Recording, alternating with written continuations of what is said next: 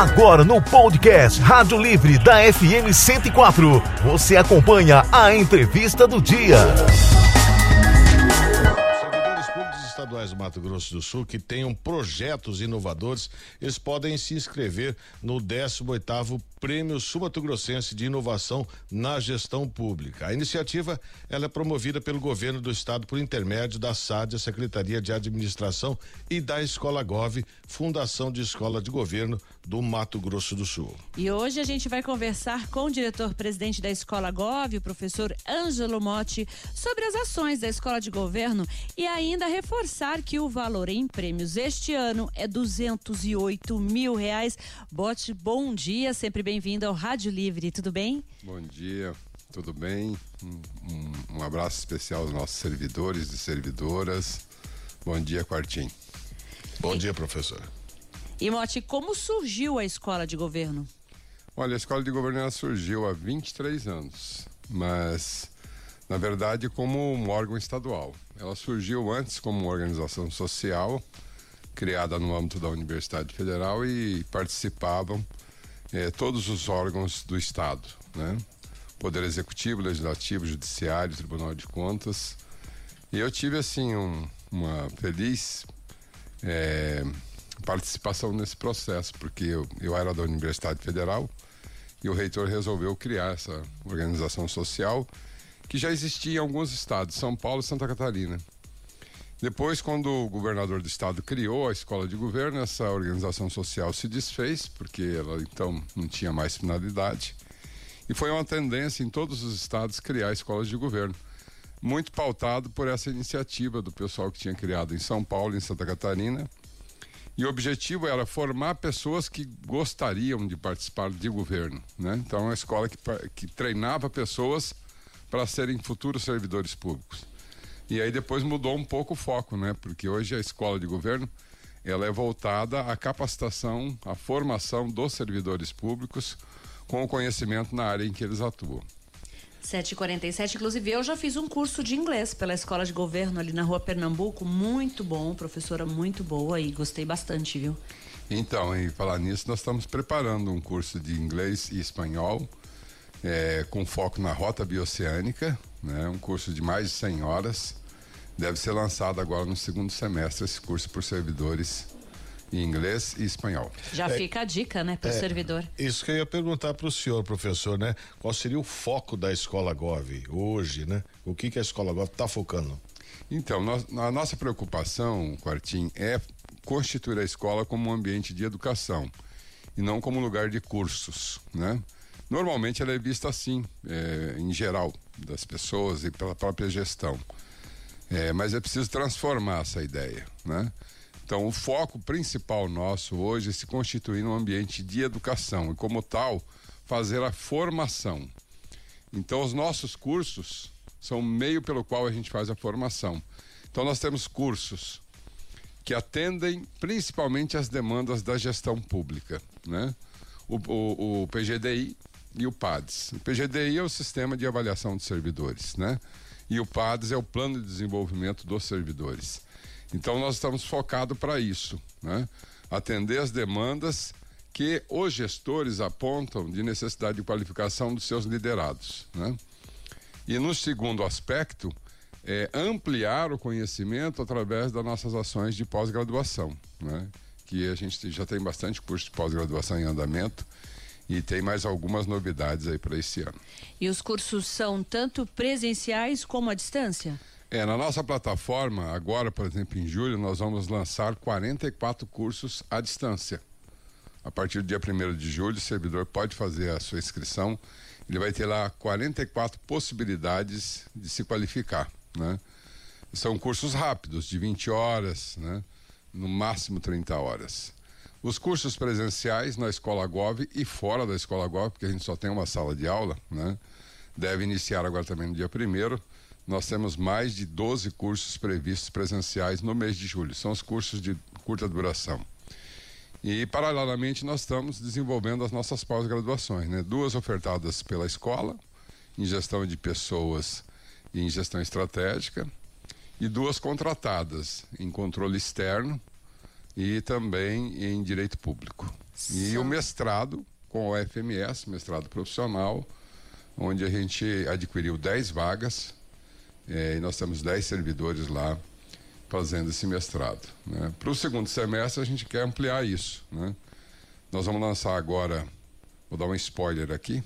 Conta para nós. É, nós vamos lançar. Já ia perguntar. É, é, só está faltando definir a data do lançamento, mas com certeza no segundo semestre a gente vai já realizar a primeira graduação em tecnólogo em gestão pública com a UEMS, né, voltada para 120 servidores em cinco polos do estado.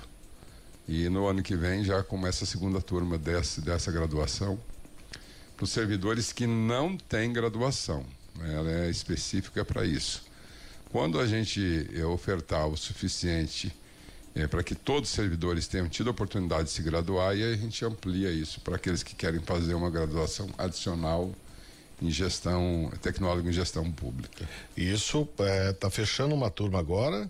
É. E aí vai, outra turma vai abrir ano que vem. Por Isso. exemplo, eu quero fazer gestão pública, daí eu entro em contato com a escola Gov, né? E aí eu vou fazer. O tempo de duração, o senhor pode falar pra gente? São 18, é, 18 meses. 18 meses. É. Vou fazer uma pergunta pro, pro senhor e professor, né? Eu já o, quero saber do prêmio. É, Vamos é falar do, do prêmio, Você quer falar do prêmio? É, já é. quero falar do prêmio, porque é a 18ª edição do Prêmio Sul Mato Grossense de Inovação na Gestão Pública. Conta pra gente, professor. Então, esse prêmio foi instituído há 19 anos. Ele é o 18º, mas teve um ano que ele não ocorreu, em função da pandemia, né? É, ele foi instituído pensando justamente em incentivar o nosso servidor a fazer o processo de inovação na gestão pública, ele sendo protagonista desse processo, né? É, ele sendo o propositor disso e não as, o, os seus líderes. E isso é interessante porque o que, o que modifica, né, a ação do Estado é a atuação do servidor.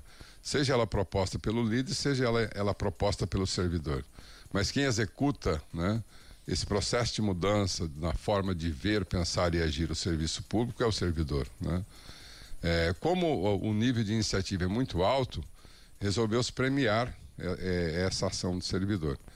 Então, esse processo vem se, se é, amadurecendo e normalmente a gente é, premiava seis pessoas, né? Três ideias e três práticas, né? É, a partir do ano passado, a gente fez um estudo da premiação e percebemos que tinha uma tendência de premiação determinados setores sempre eram premiados, né? Então a gente entendeu que tinha que abrir mais oportunidade, né? Então, por exemplo, o setor social pouco, poucas vezes era premiado.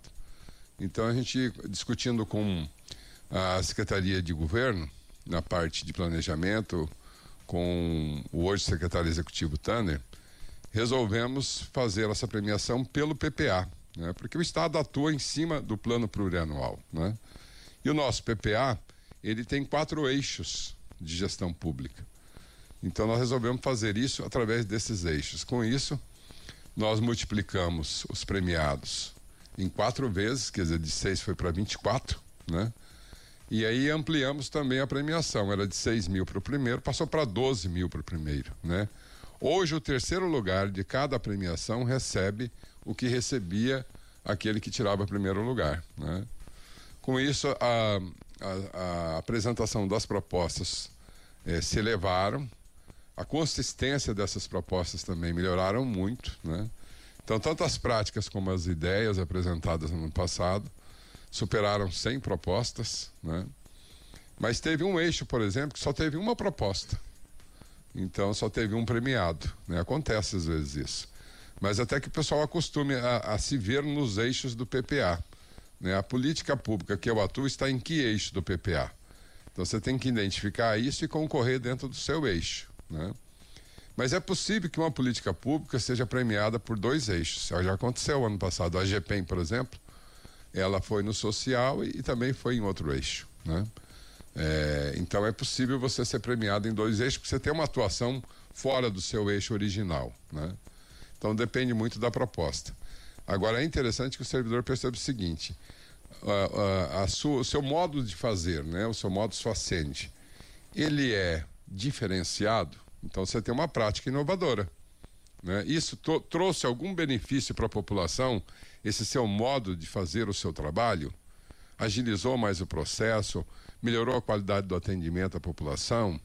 Então, ele é uma prática inovadora. Então, ele escreve isso.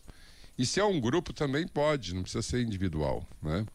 Mas se é em grupo, é importante que esteja o nome de todas as pessoas. Você não pode deixar de colocar o nome de todas as pessoas envolvidas. O ano passado teve uma proposta que foi desclassificada porque a pessoa apresentou uma proposta que era coletiva, mas ela disse que era só ela, ela a autora. Né? E foi denunciada, a gente teve que desclassificar. Então tem que ter esse tipo de cuidado, né? Se você tem que ter essa, essa lisura, né? Essa lisura. Se você desenvolve isso em grupo, dê crédito a todo mundo. Né? Viu, Eva? É. Não entendi o viu, Eva. Então é importante. Pode ser individual, pode ser em grupo. Não é por órgão, é por pessoa ou grupo de pessoas, né? E aí a prática é aquilo que você já vem fazendo há pelo menos um ano, né? E aí, se você for premiado em terceiro lugar, você vai receber 6 mil, em segundo lugar, 8, e em primeiro, 12 mil. Né? As ideias são coisas que você acha que é possível fazer, Ela, é possível implementar, né? para inovar o sistema público, para melhorar a qualidade dos serviços e as entregas à população. Então, você escreve, formula essa ideia, pode ser também individual ou em grupo, né? ela vai ser analisada, se ela é execuível, né? se ela pode ser executada, se ela não é um sonho muito distante, quer dizer, incapaz de ser é, implementada em, em, em, médio prazo, né? tem que ser em médio curto prazo. E aí então ela é analisada e premiada. E depois ela é implementada com assistência da UEMS. Na UEMS gente tem um laboratório de gestão pública que tem uma parceria conosco e com a Fundect. A Fundect vai pagar uma bolsa para esse servidor para durante um ano implementar a ideia. Quer dizer, além dele ser premiado, ele ainda vai receber uma bolsa da Fundect para poder implementar sob, sob, sob a supervisão da UEMS, do LabGEMS, essa ideia que foi premiada. E eu já estava curiosa nesse aspecto, em saber se a, aquela pessoa que teve a ideia, né, premiada, se ela participa depois da implantação, né, de toda é, é, todo esse processo. E aí você já respondeu que é essa questão da UEMS, né? É ela que vai implantar a ideia, né? A ideia dela é, diz, diz respeito ao cotidiano do trabalho dela. Então, junto com essa supervisão é, a UEMS é, destacou, criou um grupo de seis professores a partir do final do ano passado para acompanhar esse processo. Né? O professor, o Maurício Leonardo Vieira, né, mandando um abraço, né, desejando aí um excelente trabalho, né, sucesso. E eu ia perguntar para o senhor também, né, os cursos da, até teve uma pergunta do Juliano aqui, os cursos da Escola Gov são exclusivamente é só para servidores estaduais? Não, os cursos em EAD, qualquer pessoa pode fazer. Né? Inclusive, a gente sempre divulga isso o máximo que a gente pode, porque qualquer pessoa da sociedade pode fazer. Logicamente que tem cursos que são muito específicos, né? Não teria como a pessoa fazer, porque não teria finalidade para ela. São cursos técnicos é, na área é, rural, né? na área de segurança, que são próprios para quem atua nessas áreas. Mas se uma pessoa tem atuação nessa área e quer também é, se qualificar ali, ele pode, né? Mas é, a maioria dos nossos cursos tem interesse geral. Né? Um curso de, de oratória, um curso de língua portuguesa, um curso de Excel, um curso de Word, né? um curso de economia financeira. Então são cursos que estão abertos para todo mundo. Né? É, e aí a gente incentiva que a sociedade faça Basta ela se inscrever no nosso site e aí ela acessa a nossa plataforma de cursos, né? Esse mês de julho serão 44 cursos, né? A nossa, o nosso nível de desistência é um dos menores do país, isso é histórico na escola de governo, quando eu cheguei lá já era. É bem sucedido, né? Nós temos é, uma perda em média de no máximo 30% em relação aos inscritos e os concluintes, né? É, o nosso curso é muito bem elaborado, muito bem colocado a pessoa tem que fazer ele por fases, tem que responder a avaliação, ela é avaliada. Ela só é certificada se ela responde essa avaliação e consegue pelo menos sete na avaliação, né? E ela avalia o curso também, permanentemente, né? Então, hoje a gente tem um curso, por exemplo, eu até queria falar, dizer isso para os servidores, que em pouco poucos dias, acho que em 15 a 20 dias, ele teve mais de mil acessos, que é o curso da nova lei de licitação.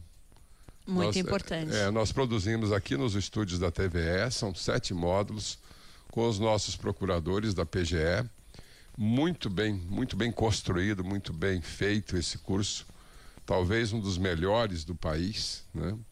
Pouca gente eh, organizou o curso. Quem organizou o curso foi a iniciativa privada, cobrando horrores para dar curso para as prefeituras, né, para os governos.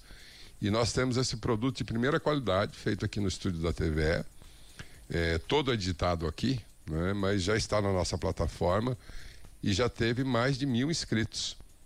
É, então eu, eu incentivo os servidores que trabalham com essa área de licitação a fazer o, o processo de, de acesso e os servidores dos municípios também, porque na, na plataforma não existe a vinculação para o servidor público. Os nossos cursos de pós-graduação, esses sim, são só para os servidores públicos efetivos. Né? Cargo comissionado não pode frequentar. É, em função até da, da, do processo de permanência desse conhecimento no setor público. Né? Então você capacita pessoas que têm prospecção de permanecer no, no, no setor público. Por isso que, infelizmente, os comissionados não podem. Tem, tem duas. Oito horas e um minutinho? Vai é, lá, Cartinho, é, nós temos para terminar. É, mas a gente pode. Vamos alongar um é. pouquinho, porque tem duas perguntas que chegaram para a gente. Né? É, os aposentados, servidores aposentados, podem fazer e quem não é, por exemplo, não é funcionário público, é, tem algum curso né, para fazer esses cursos, né? Aposentados, tem a, a, a, possibilidade de fazer os cursos e se tem algum curso para quem não é, é servidor público é, na plataforma para os aposentados e para qualquer pessoa. Né? Os cursos presenciais, se houver vaga, a gente abre. Né? É muito difícil nós termos vaga nos cursos presenciais, porque a busca do servidor pelos cursos que a gente oferta presencial é cada vez maior. Né? Agora, em julho mesmo, vamos ofertar mais de 12 cursos, eh, tanto lá na escola como na, na, na Cadepol, que é a nossa parceira e a, a turma realmente participa e, e, a gente tem que realizar até várias turmas de uma mesma de um mesmo tema né? então tem, tem tem cursos que nós temos que realizar várias turmas porque não não não atende a demanda que se apresenta né tem cursos que eu, eu começo com 30 e tenho 120 esperando né? na fila de espera na fila de espera então não não tem custo é, é todo curso é gratuito. A pós-graduação também gratuita, mestrado é gratuito. E ainda uh, o governador uh, nos, nos instigou a lançar um programa de bolsas para todos os servidores que fazem cursos de graduação e pós-graduação. Isso vai ser lançado, a gente só não teve tempo de configurar isso, mas através da Fundect, nós vamos passar o recurso para a Fundect, lançar um edital só para servidores que fazem graduação e pós-graduação, é, lato senso, estrito senso, inclusive doutorado, pós-doutorado e a bolsa no nível da CAPES, que é a maior bolsa do Brasil, né? Então o servidor que faz conosco vai ter uma bolsa uh, com valor menor e aqueles que fazem fora do, do sistema Escola Gob, que fazem numa universidade particular ou pública, ele vai ter uma bolsa, é, um fomento, né? E vamos lançar ainda até o final do ano um programa de financiamento de pesquisa. Pesquisa em políticas públicas. É, a única questão que a gente está tá fechando é se vai ser só para servidor público ou vai ser aberta é, para participação da academia é, nesse sentido. Que a, a, nossa intenção é melhorar a qualidade das políticas públicas. Com a pesquisa científica, isso é possível. Né? Então, nós vamos lançar um programa de incentivo a, a pesquisa, financiando pesquisa. 8 horas e quatro minutinhos, professor Ângelo Motti, só para a gente encerrar então. Inscrições para o prêmio até 15 de julho e é pelo site? 15 de julho, no site da Escola Góvia, você tem todas as informações. Agora, na hora de se inscrever, preste muito atenção o que o, o que o, o programa pede, esse programa de premiação. Então você tem que colocar todos os documentos que ali está sendo solicitado, porque senão você é desclassificado, né? Então, coloque todos os anexos que ali é, é solicitado para que você tenha a sua, a sua inscrição garantida. Aí ela, ela é divulgada, quem são os inscritos, né? E depois começa, então, uma comissão criada pela Escola GOV, que participa de diversos setores do Estado, né? Os servidores da Escola GOV não podem participar, tampouco parentes deles, né? Então, é um processo totalmente isento, sem nenhum favorecimento, né? e isso é uma tradição já do prêmio. Eu herdei essa tradição e faço questão que ela seja mantida, né? a isenção total do processo de avaliação. Tá certo, 8 horas e cinco minutinhos. Nós conversamos com o diretor-presidente da Escola de Governo de Mato Grosso do Sul, professor Ângelo Motti. Sempre bem-vindo ao Rádio Livre, né? E venha mais vezes. Tem muita coisa pra gente falar, hein? Tem sim, muito obrigado. Eu gostaria muito de voltar aqui para dizer de outras novidades que a gente tem para apresentar para os nossos servidores. E um abraço forte aos nossos servidores. Você conferiu a entrevista do dia no podcast Rádio Livre da FM Educativa 104.